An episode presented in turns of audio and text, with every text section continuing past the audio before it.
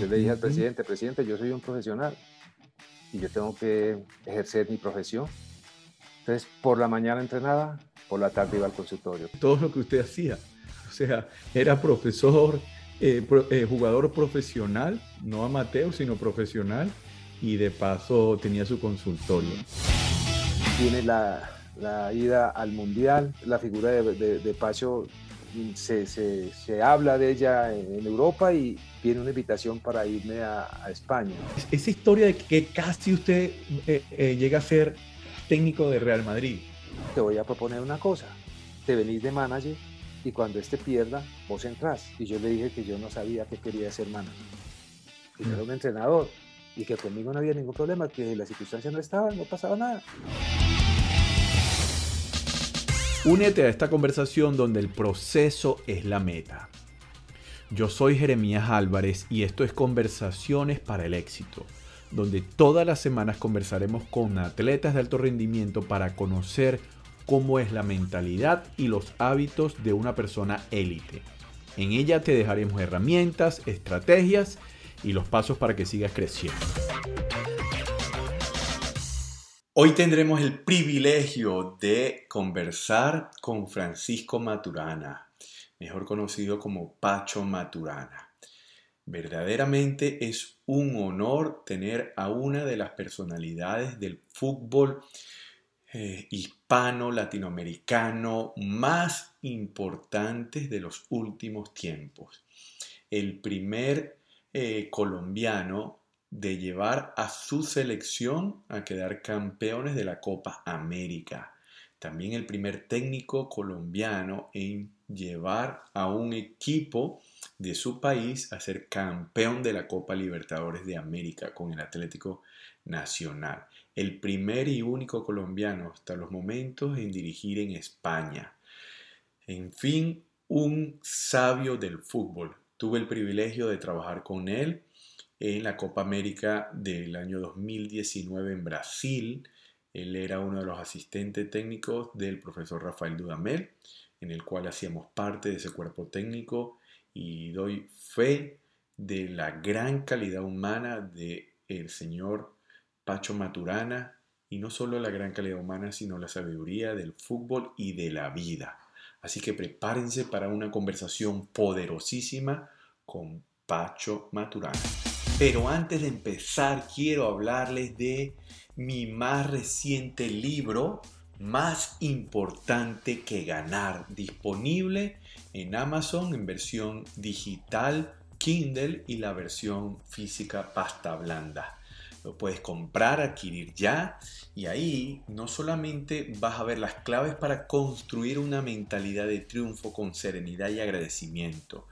Y sabes que muchas veces creemos que lo importante es el final cuando queremos lograr nuestro objetivo y nos olvidamos de todo el recorrido previo. En este libro, más importante que ganar, te voy a mostrar que es el camino donde se encuentra la clave para el éxito.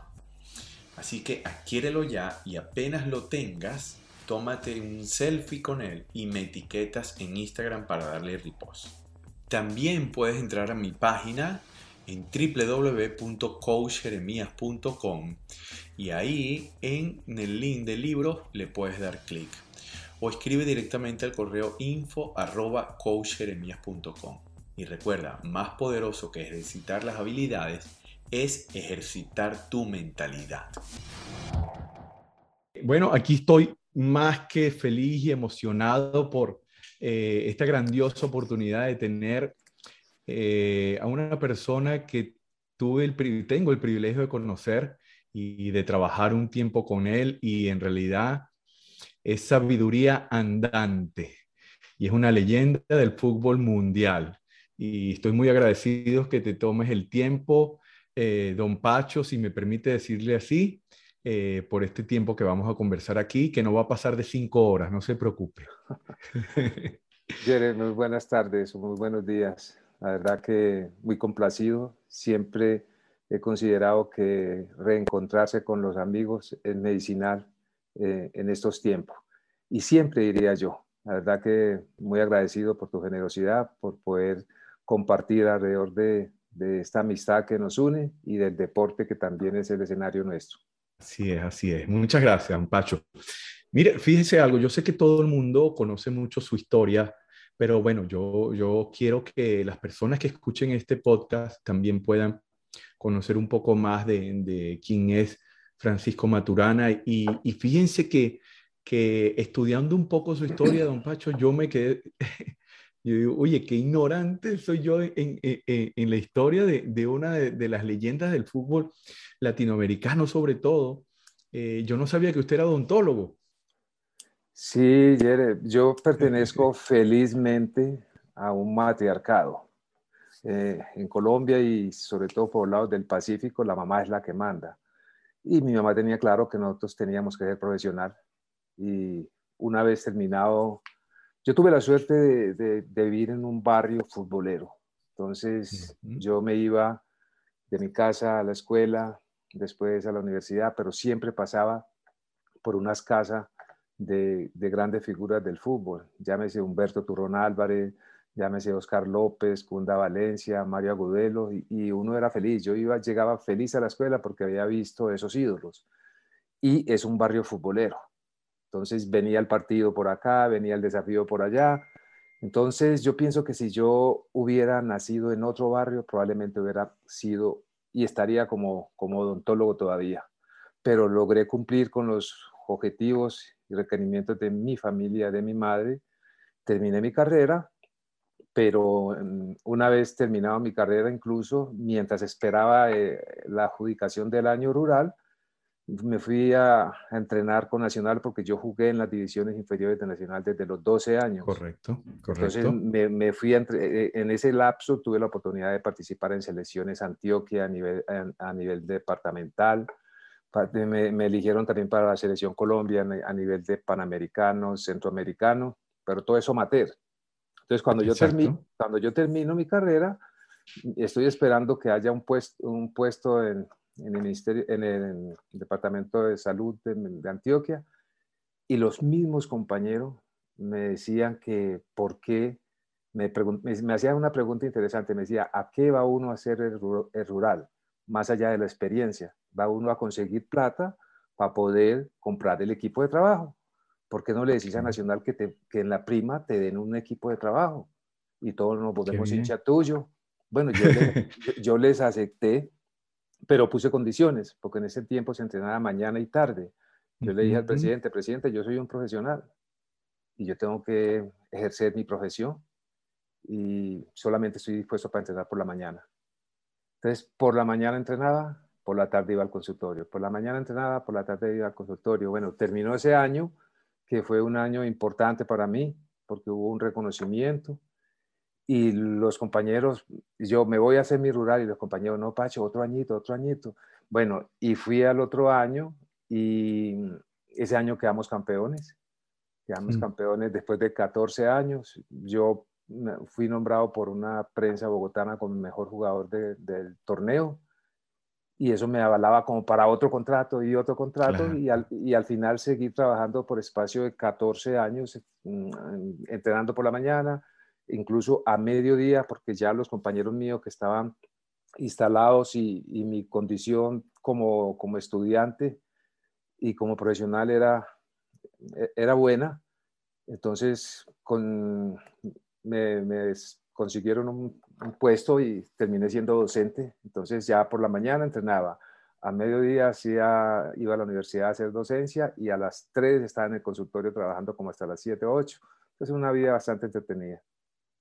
Muy entretenida y, y después la gente dice que no tiene tiempo, ¿no? Imagínense todo lo que usted hacía. O sea, era profesor, eh, eh, jugador profesional, no amateur, sino profesional, y de paso tenía su consultorio. impresionante lo que es las ganas. Fíjese, don Pacho, que usted dijo algo súper importante.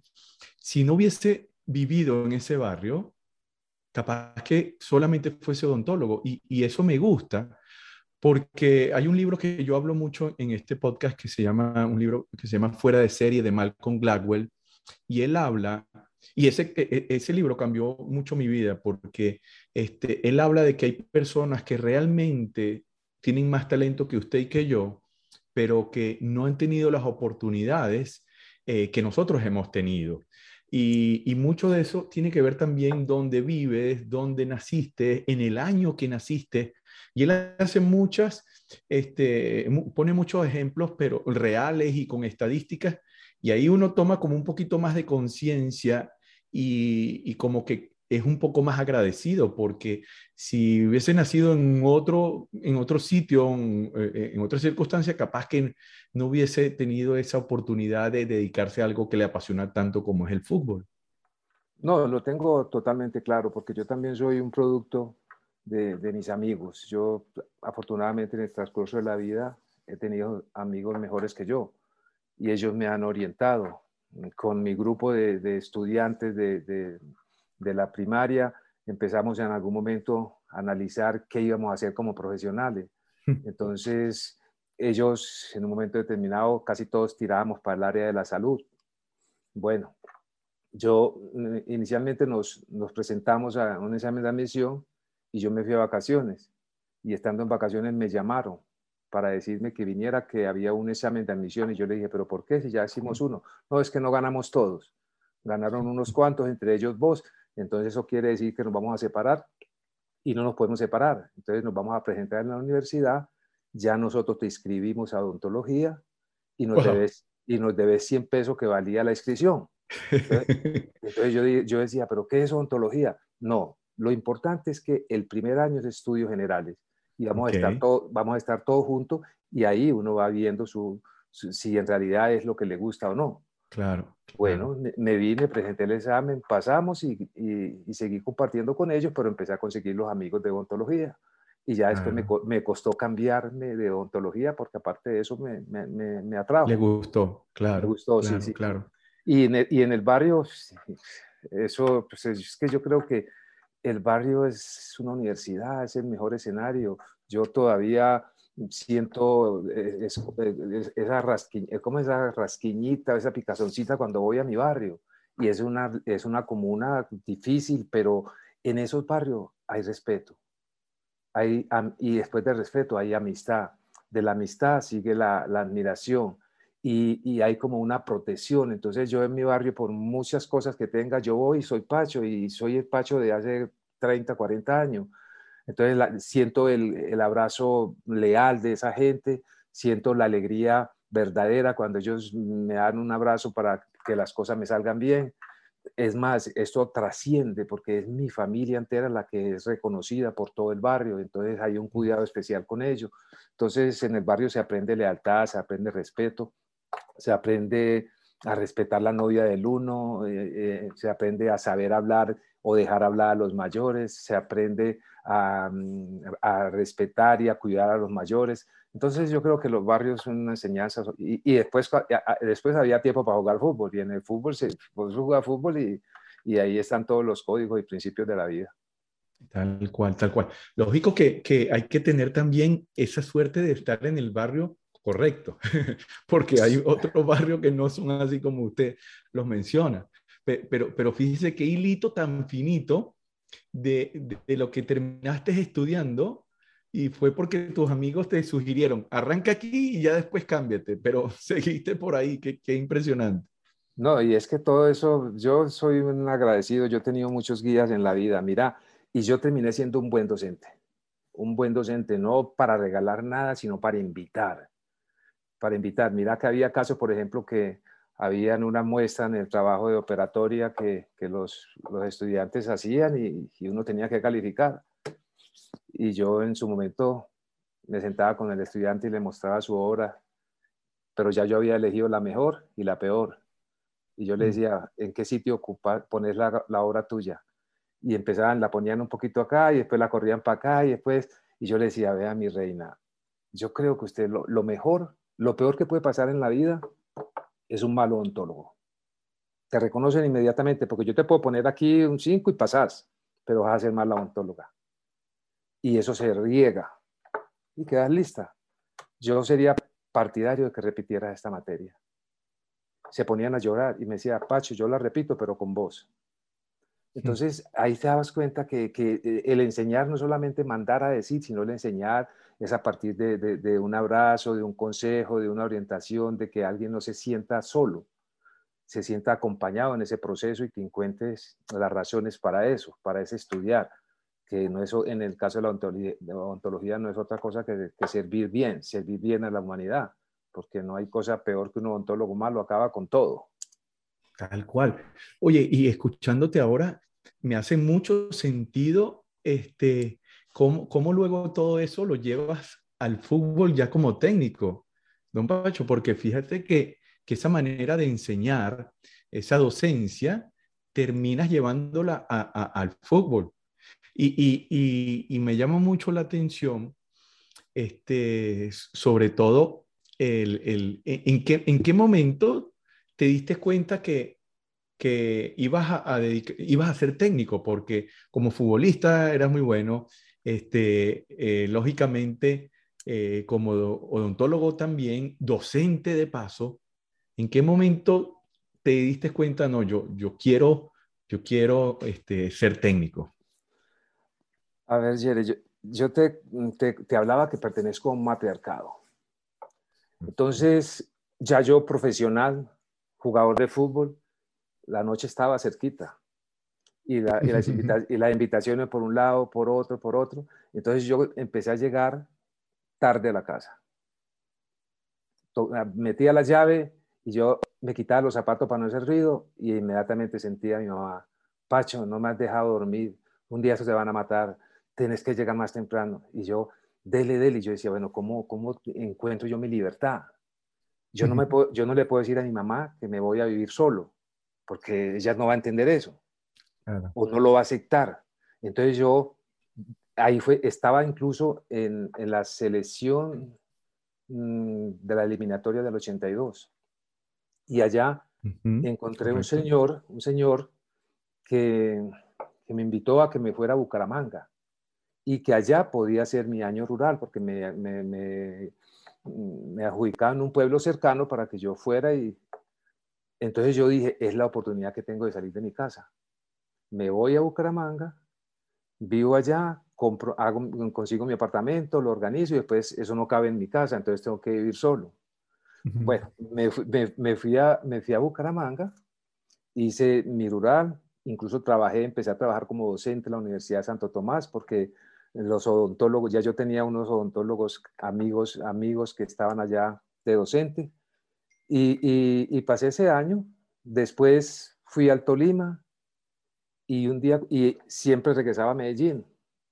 Y regresé a Medellín, ya mis cosas no, no cabían en la casa, ya tenía mi apartamento, ya era dueño de pronto de mis tiempos.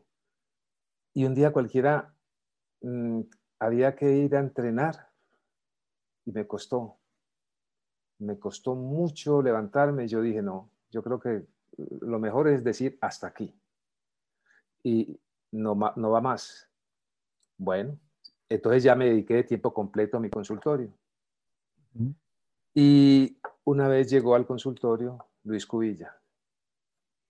Y yo, yo lo atendí. Y él me dijo que yo estaba joven, que yo podía jugar un poquito más.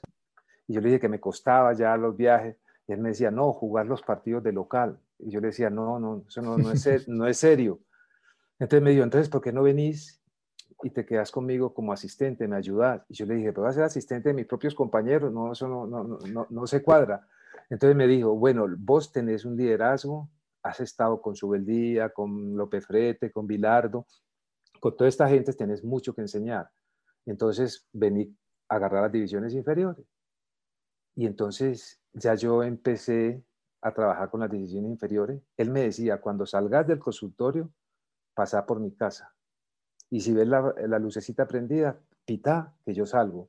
Entonces yo terminaba mi, mi, consultorio y pasaba por la casa de Luis y ahí me estaba esperando un muy exquisito y vamos Pacho, vamos a hacer esto, vamos a trabajar esto, mira, esta es la parte táctica y empezó a enseñarme, después me mandó a Uruguay porque el, el presidente de la Asociación de Entrenadores de Uruguay era el preparador físico de Nacional, Lago Marcino.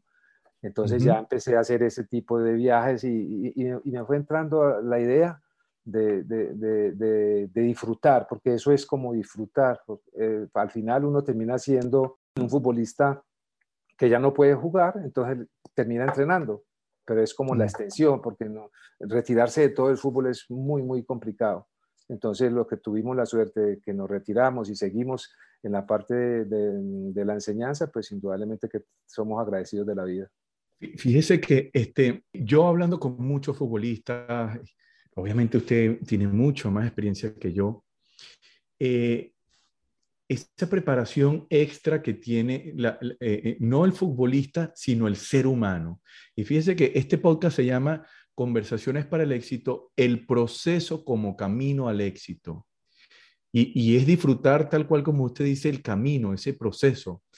Pero, ¿qué tanta importancia le da a usted esa preparación como ser humano a un futbolista para tener éxito? Porque usted estudiaba y jugaba al mismo tiempo, pero estaba estudiando. O sea, eh, definitivamente eras un jugador diferente al resto de tus compañeros. Y eso, y eso se ve en la profesión. Bueno, eh, yo, yo comparto plenamente el hecho de que hay que mirar desde una óptica diferente, no desde el futbolista, sino desde el ser humano que juega fútbol.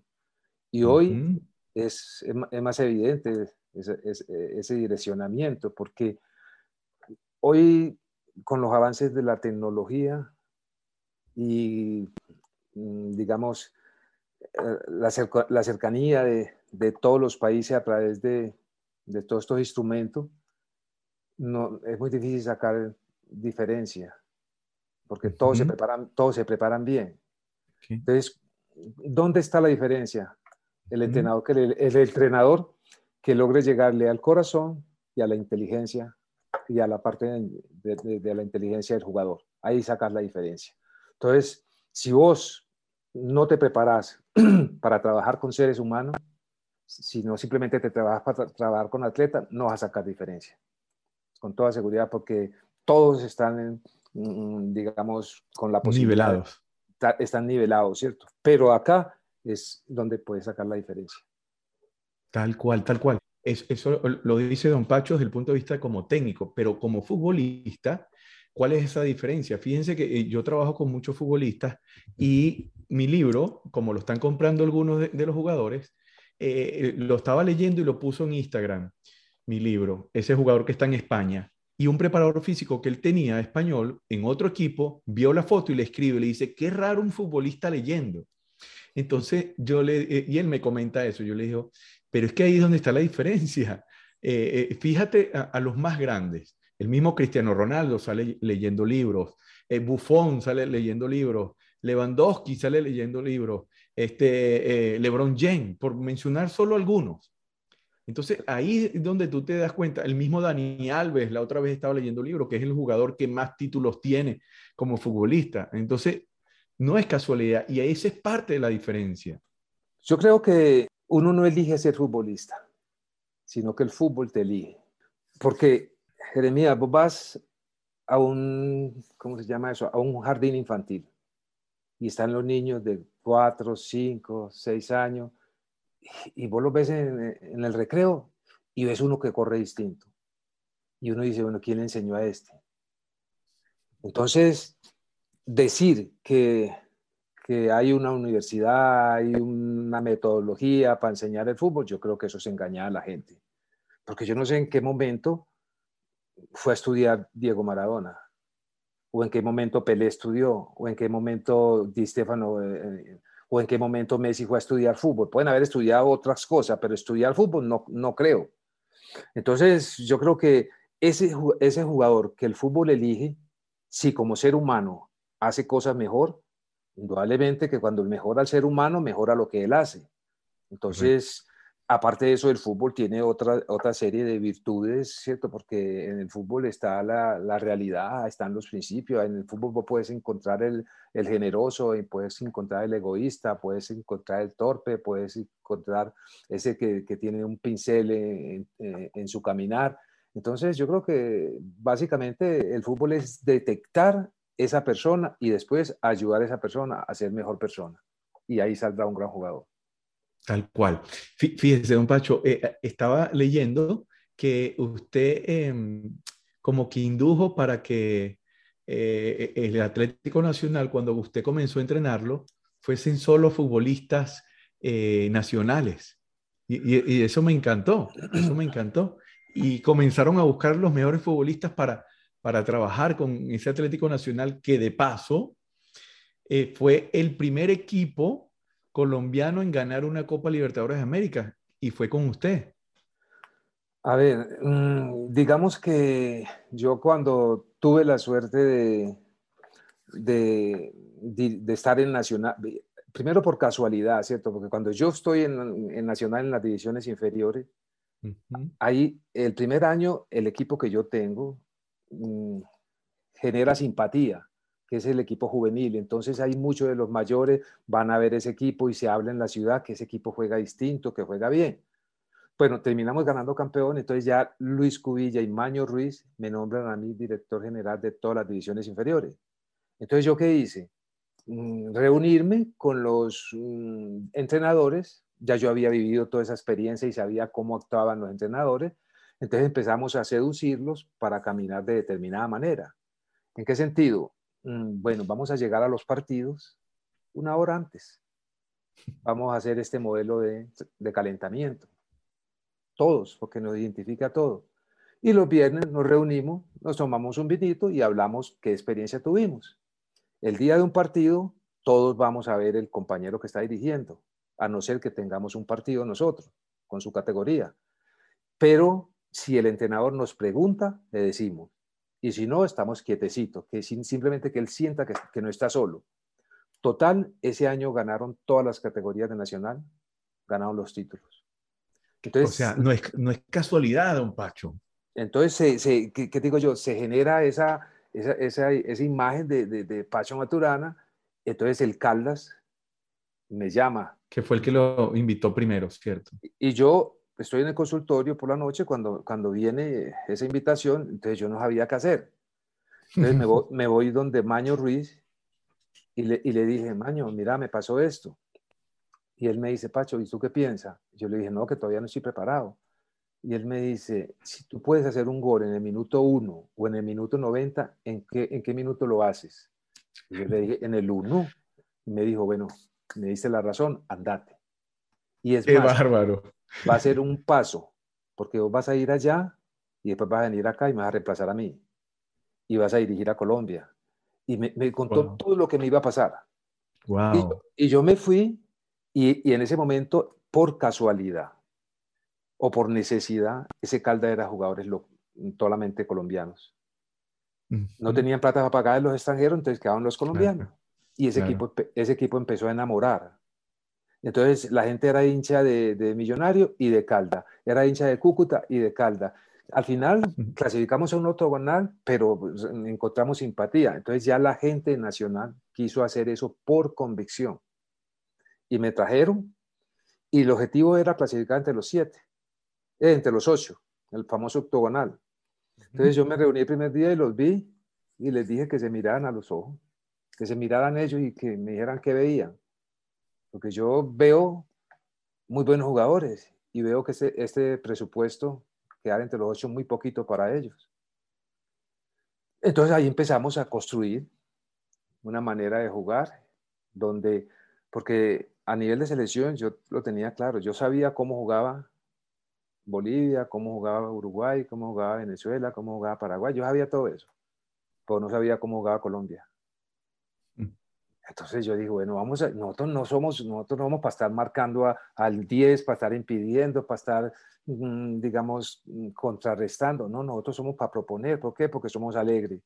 Acá uno ve en todas las partes, bailan, la música, la fantasía, la creatividad del colombiano es diferente, es una persona que es generosa, que, que trabaja en equipo. Entonces vamos a mostrar todo eso y empezamos a, a, a, trabajar en la cabeza es, esa formación de un modelo que nos identificara y que todo el mundo lo sintiera como propio. Pero fuera de eso, armamos una familia, armamos un grupo, de, un grupo humano, pero fantástico, donde le pegaban al puntero derecho y le, dolía el y le dolía el marcador de punta. Éramos amigos adentro y afuera del campo y todavía lo seguimos siendo. Eso ya fue dando cositas porque volvimos a un mundial después de 28 años, le ganamos a Argentina, porque la federación dijo que ese nacional era la base, pero no por así, por, de una manera autoritaria, y no porque tenía muy buenos jugadores y la gente estaba contenta con la, la gente, porque a veces uno, Jeremías, uno muchas veces está buscando algo y no sabe qué es, pero cuando lo ve lo reconoce. Entonces la gente estaba buscando esa manera de jugar y nos reconoció, nos apoyó nos, y ese nacional terminó siendo la base de la selección. Se hablaba de un grupo humano maravilloso que era generoso. Entonces buscamos, como no era una cuestión simplemente regional, sino que era del país, buscamos gente que nos, hiciera, nos hacían mejor. Entonces tenían las puertas abiertas y se armó un grupo fantástico. Clasificamos a tres mundiales, dos conmigo, uno con Hernán y básicamente ahí se, se, dio una imagen diferente del fútbol de Colombia. No, no, espectacular. Ahora, ¿de dónde sacó usted esa metodología, esa cultura? Porque fue una cultura que creó en el Nacional que después trascendió en la Selección Colombia. O sea, eh, ¿dónde usted se le ocurrió, mira, vamos a llegar más temprano, vamos a hacer esto, vamos a apoyarnos? ¿Dónde lo aprendió? ¿De dónde lo sacó? Bueno, ese yo creo que es como parte de, los principios y los códigos de vida, ¿me entiende? Eh, es que es muy difícil, mm, si no hay orden, conseguir las cosas. Es muy difícil si no estamos unidos. Lo decía porque, mira, nosotros los negros casi siempre mm, estamos, tenemos un líder desde mm, por allá, desde lo sentimental, tenemos un Cassius Clay, tenemos un Pelé, tenemos un, en, estas instancias finales, tenemos un Jordan, tenemos a, a, este Barack Obama y, y, lo seguimos. Y yo en alguna ocasión escuchaba ahora a Barack Obama que le daba sentido a, a, lo que en su momento nosotros hicimos. Él decía, en una reunión que tuvo con los jóvenes, les dijo que yo pensé el gran discurso y estaba preparado para el gran discurso de Barack Obama cuando yo lo digo que, él les dice a los jóvenes que se unan, que nadie es capaz de hacer nada solo. Y eso, y eso lo viví yo en mi barrio, cuando nosotros, nosotros éramos 10 o 11 que nos juntábamos, íbamos a cualquier parte, pero era un grupo de amigos y era muy difícil que nos ganara, más allá de que era un barrio de gente futbolera, de muy buenos jugadores que salieron ahí. Pero siempre he pensado que la amistad es la clave de todo. La amistad y la unión es determinante y eso lo pensé desde pequeño. No sé, de pronto puede ser las enseñanzas de mi, de mi, familia y de mi padre.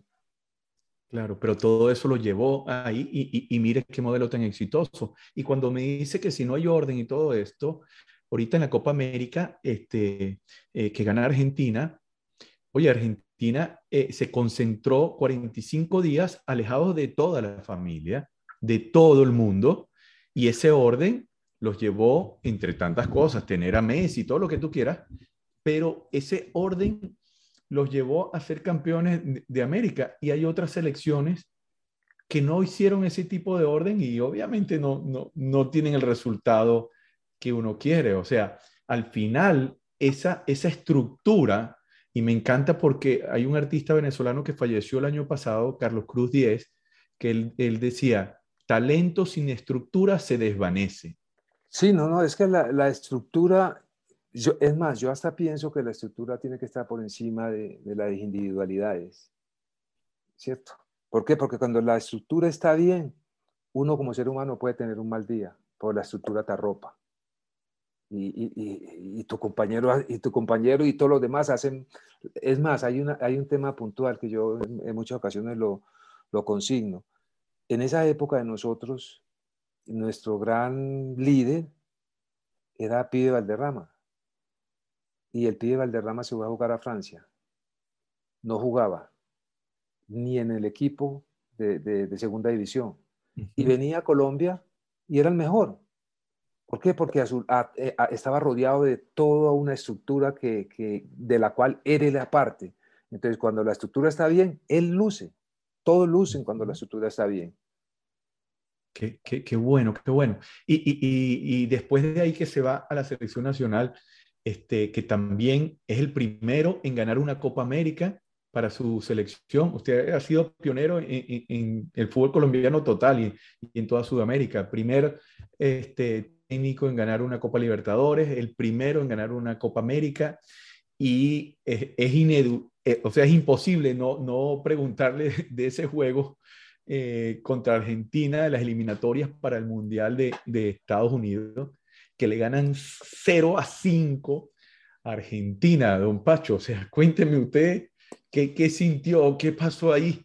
A, a ver, Jeremías, yo, digamos, como te decía, desde los 12 años estoy en Nacional, dirigía Nacional y en un momento determinado, después de la Copa América, mm, eh, perdón, después de, sí, de la Copa América de, del 87, eh, viene el 89 con la Copa Libertadores, eh, viene la, la, ida al Mundial y ya la figura de, de, de Pacho se, se, se, habla de ella en Europa y viene una invitación para irme a, a España.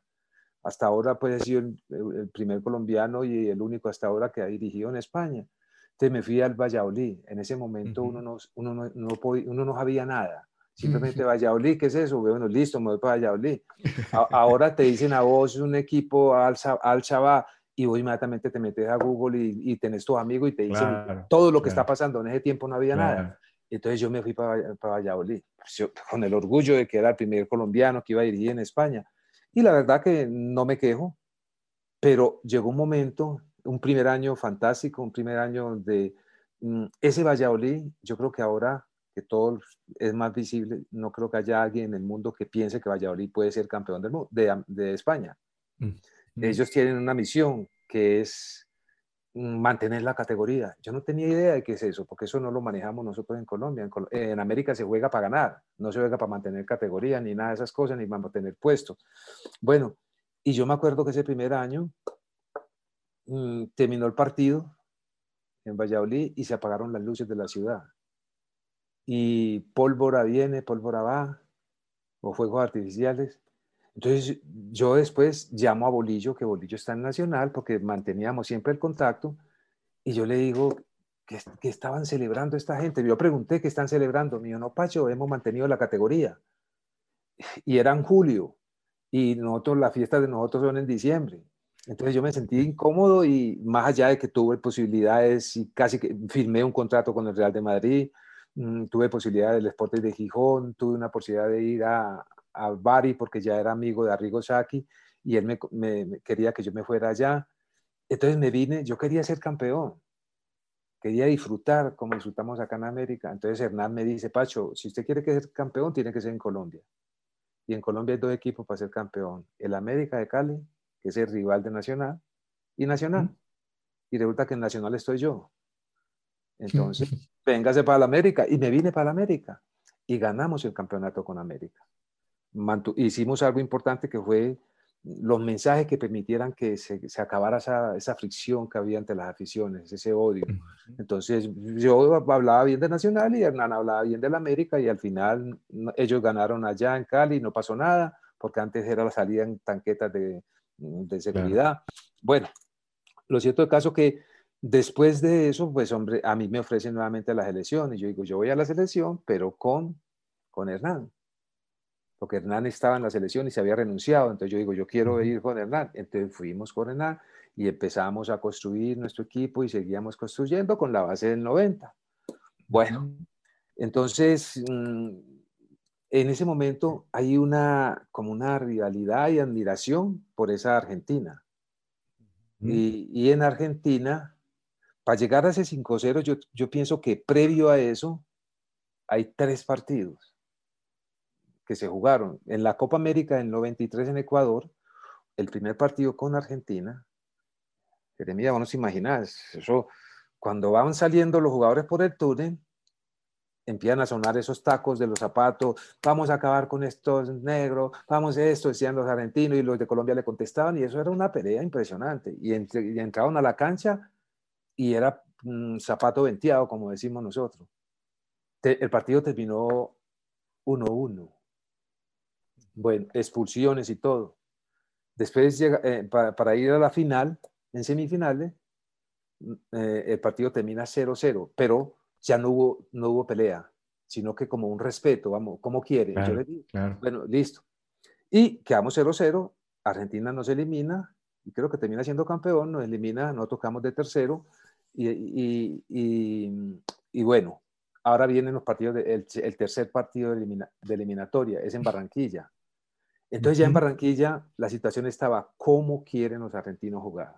Si quieren meter, vamos a meter. Si quieren jugar bien, jugar fútbol, vamos a jugar fútbol. Entonces pongamos las, pongamos las cosas como son. Y un partido muy bonito, muy bien jugado, donde Colombia ganó. Y futbolísticamente fue mejor. El resultado es 2-1. El partido va 2-0, pero Colombia, ah, Colombia jugando muy bien y ya, ya en, el, en el descuento nos meten un gol. E, ese era el partido que esa generación, que esa generación de Argentina llevaba como 30 y pico partidos invicto. Y ahí, y ahí perdió eso. Entonces ya con eso nos fuimos a, nos preparamos para el partido de, de Buenos Aires. Teníamos todo claro, a cómo quieren jugar el partido. Si quieren pelearlo, ahí estamos nosotros. Si quieren jugar, ahí estamos nosotros, como ellos quieran. Ellas ponen la condición. Y vino ese partido donde yo diría que fue una noche de, o una tarde de inspiración, de esas cosas que vos vas a, eh, llegas al arco y haces seis tiros y metiste cinco goles. Y ellos llegaron toda la tarde y no hicieron ningún gol. Nosotros teníamos un muy buen momento de Oscar Córdoba, del sistema defensivo jugó muy bien y teníamos en, plenitud a un Faustino Asprilla, a Adolfo Valencia, la claridad de pibe. Entonces, mm, yo te digo, yo simplemente sentí y creo que todos sentíamos que habíamos conseguido los puntos para ir al Mundial, pero eh, la magnitud de la, de, la, de la victoria no, no, no la dimensionamos, ni era importante para nosotros.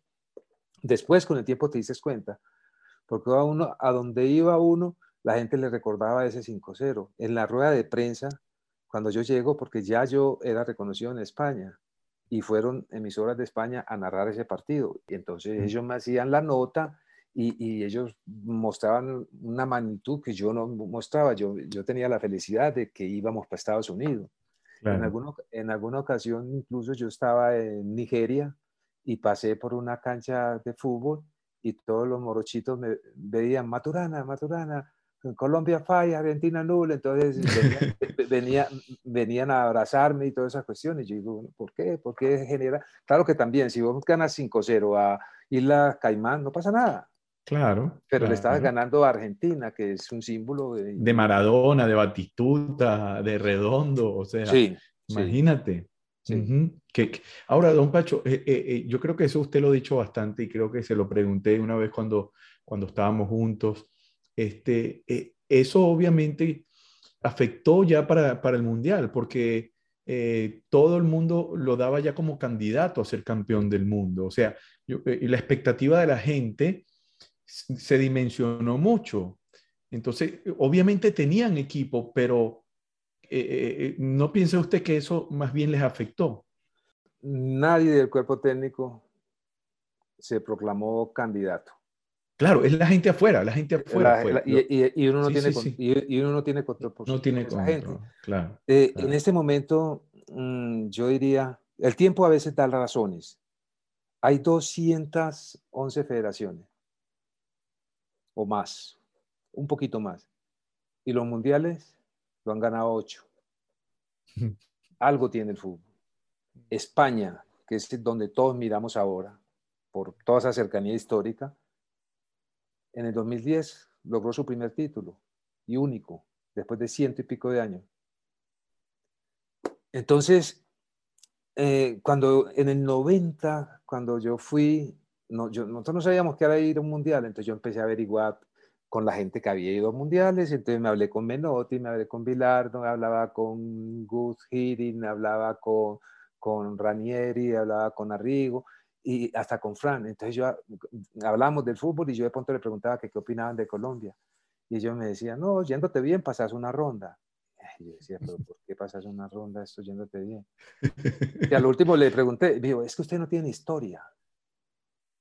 Y la historia es, y yo decía por dentro, y qué historia, llevamos como veintipico partidos invictos, eso no sabe nada. Y, ellos me decían, la historia no es eso, la historia se consigue viendo. ¿A quién vio jugar Pío Valderrama Mundial? ¿A quién vio jugar René Quito Mundial? ¿A quién vio jugar Freddy Rincón? A nadie, no tienen historia, no están para llegar. Bueno, bueno, pasó el tiempo y nosotros en ese mundial, yo siento que en el fútbol, cuando uno alcanza, o en el deporte, vos alcanzás un nivel de forma y después lo que sigue es bajar. Nosotros alcanzamos ese nivel de forma en la eliminatoria y el mundial nos tocó bajando. Que, con uno, con Colombia van a decir, no, es que se agrandaron, es que esto, que la mafia, empiezan a hablar un poco tontería. Y resulta que unos años más tarde, 2002, que este es un año muy importante porque es la última vez que ganamos en América un título mundial, el, el gran candidato es Argentina, por las eliminatorias que hizo acá, nos destrozó a todos en la eliminatoria. Esa Argentina de Bielsa. lo recuerdo. Esa Argentina llega a Japón y tiene argumentos para ser, para ser considerado, ¿cómo se llama? Favorito. ¿Cuáles son, los, ¿Cuáles son los argumentos de Argentina? Es campeón en el 73, en el 74 y en el 86.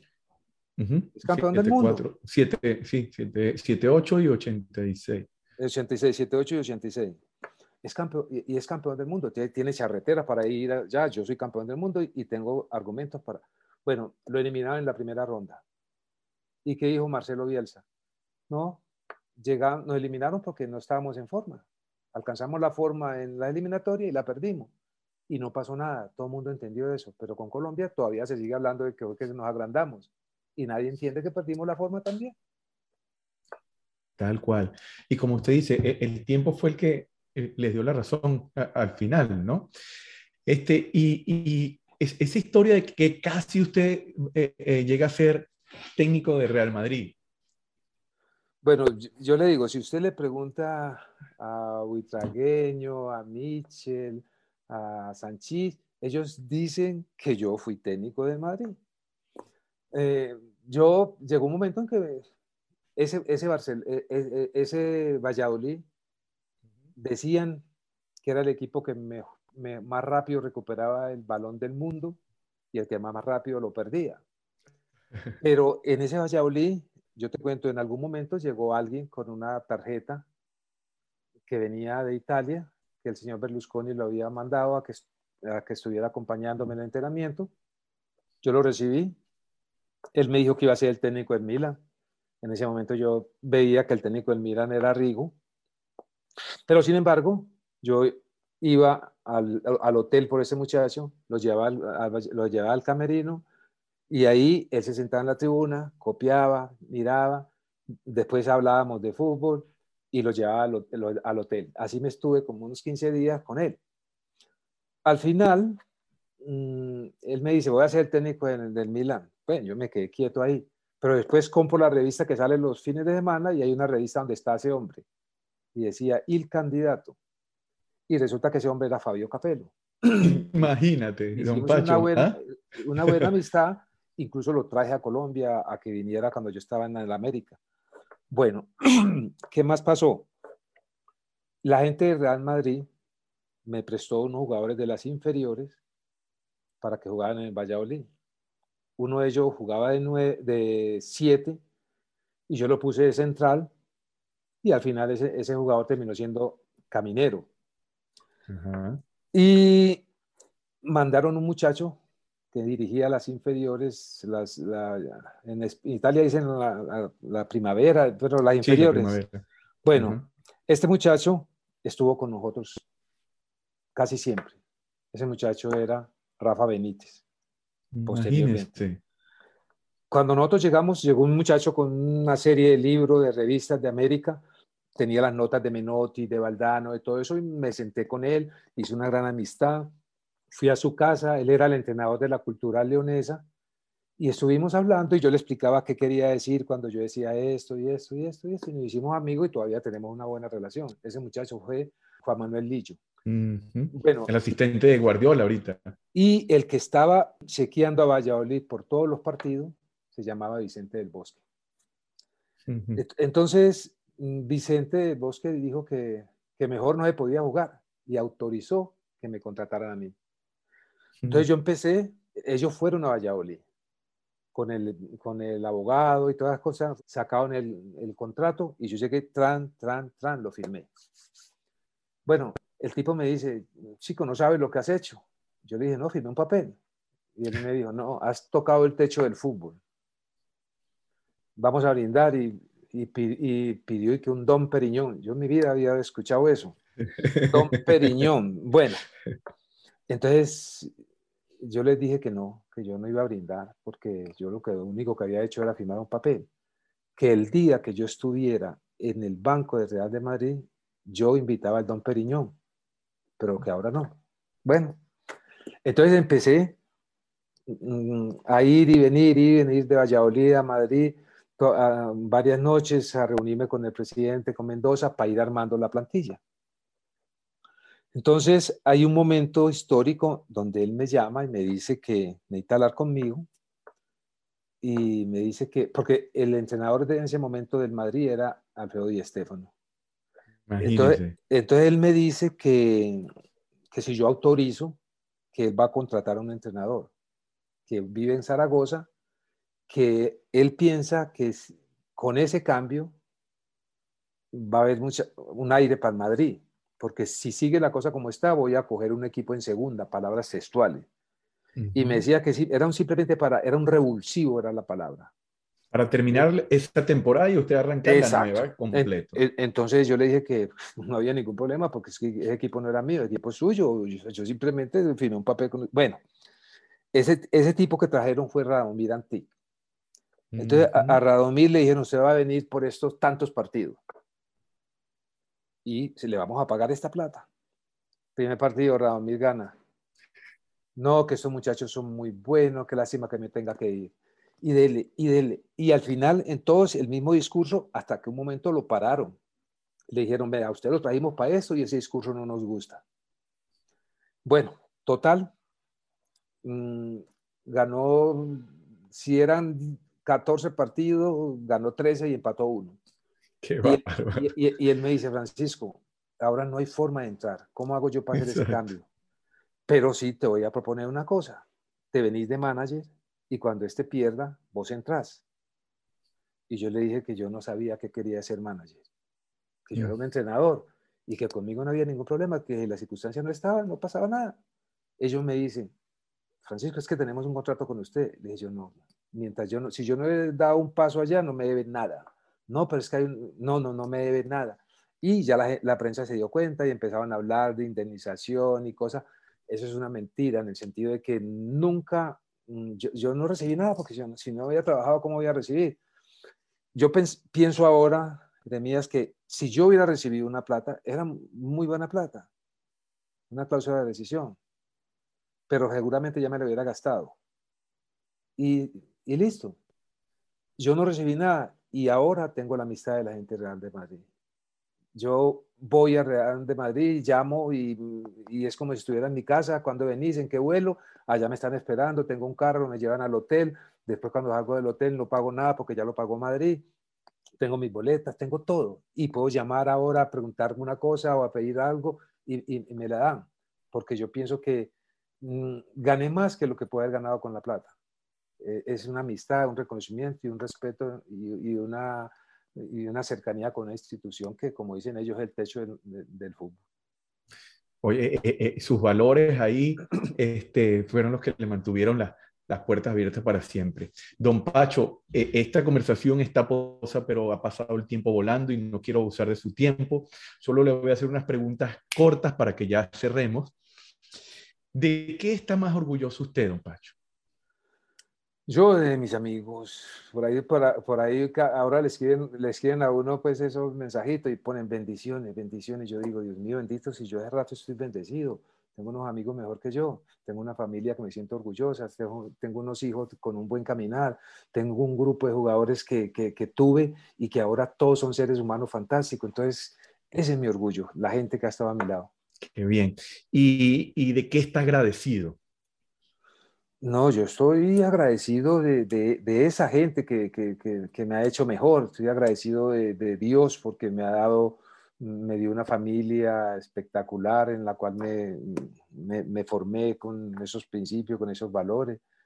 Mm, le agradezco mi profesión como odontólogo porque fui un buen odontólogo, no simplemente fui un odontólogo de paso. y en el fútbol yo pienso que he caminado bien. Si, si pudiera nombrar algún jugador que le impactó por, por su personalidad, eh, por ser un ejemplo, un líder, uno o, o algunos. Bueno, yo no, yo, yo, yo, no, yo no, por respeto y porque no soy capaz de elegir, elegir entre todos los de, de, de Colombia, pero mm, a nivel internacional a mí me, me, llamó la atención el Cholo Simeone. El Cholo. el Cholo, cuando yo estaba en el Atlético, desde ese momento yo sentía que iba a ser entrenador. Usted lo dirigió, usted lo dirigió.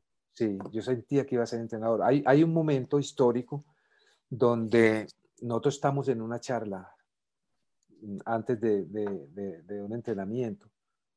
Entonces yo hago la charla y listo, vamos en el bus.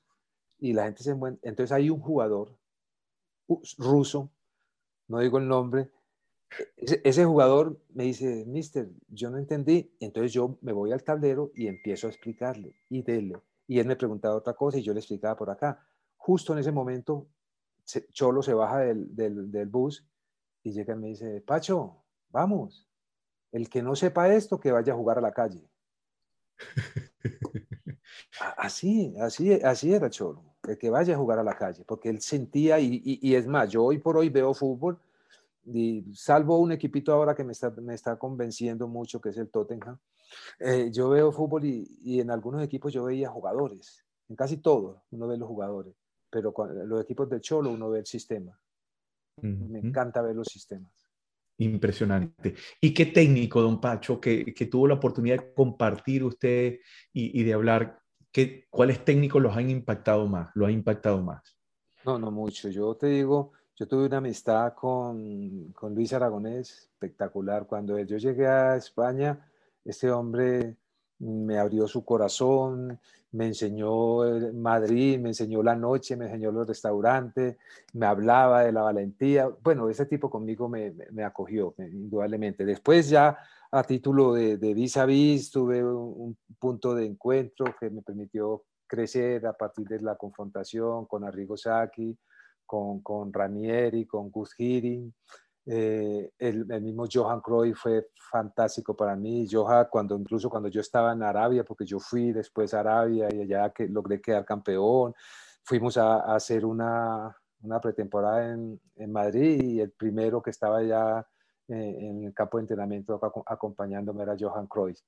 Después, el respeto que yo le tengo a, a, a Cubilla, que fue mi maestro, que en paz descanse, eh, le tengo un respeto grande al maestro Tavares, Menotti, con esa gente, Bilardo fue mi entrenador, o sea que yo en esto yo soy muy agradecido porque la gente conmigo ha sido muy generosa y como te decía, siempre tuve gente mejor que, que me ayudó a ser mejor. Y, y, lo último, don Pacho, ¿cuál cree usted que fue su mayor logro? O sea, si pudiera rescatar uno, ¿cuál fue el que más disfrutó? ¿Cuál fue el que usted eh, eh, se sintió pleno? Bueno, en esto de mí yo tengo como unos principios. Yo digo, si yo, si yo empiezo a buscar cuál es mi mejor o mi mayor logro, pues madre, yo creo que ya estoy listo para, que me, para la cremación. Y, yo, espero que, que mi mejor logro no haya llegado.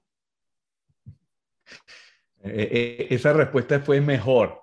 Fantástica, don Pacho. Le agradezco nuevamente su tiempo. Discúlpeme si me pasé algunos minutos, pero es que uno no puede terminar de hablar con usted. Este, hay mucho más que, que preguntar, pero agradecido, agradecido con su tiempo, por su amistad, por su humildad, por su sabiduría. Y le deseo que siga disfrutando y que vayamos por ese mayor logro y ese mayor triunfo. Muchísimas gracias, don Pacho.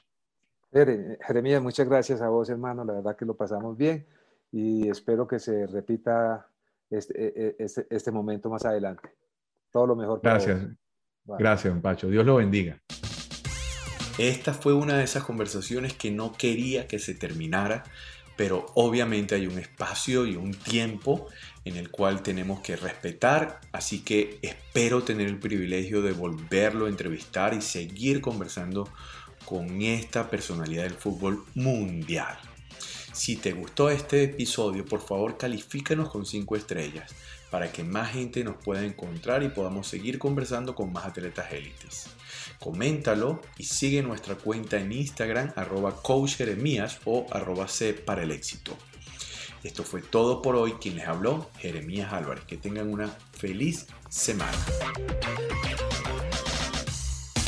Este episodio fue presentado por el modelo Crack, un modelo de acompañamiento emocional y mental para jugadores, directores técnicos, líderes deportivos y emprendedores. El modelo Crack ha sido creado en un marco para construir culturas de alto rendimiento que se centran en el entrenamiento de la mentalidad individual para ser un catalizador positivo y exponencial del colectivo.